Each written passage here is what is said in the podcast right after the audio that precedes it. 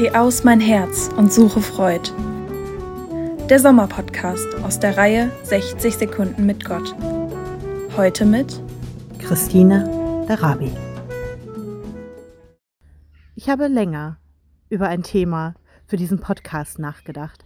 Was steht aktuell auf der Tagesordnung? Was ist wichtig? Was bewegt mich? Was bewegt den Jugendtreff Shalom?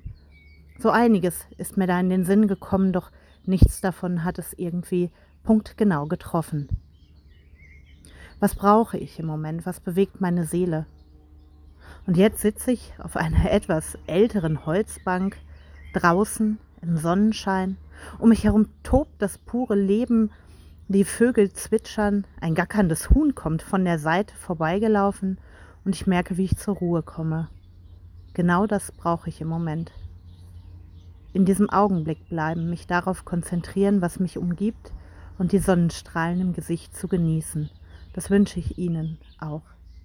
Einen Moment der Ruhe, durchatmen, zuhören, was um mich herum passiert und dabei ganz genau merken, alles wird sich fügen, alles wird gut. Heute hörten Sie Gedanken von Christine Darabi.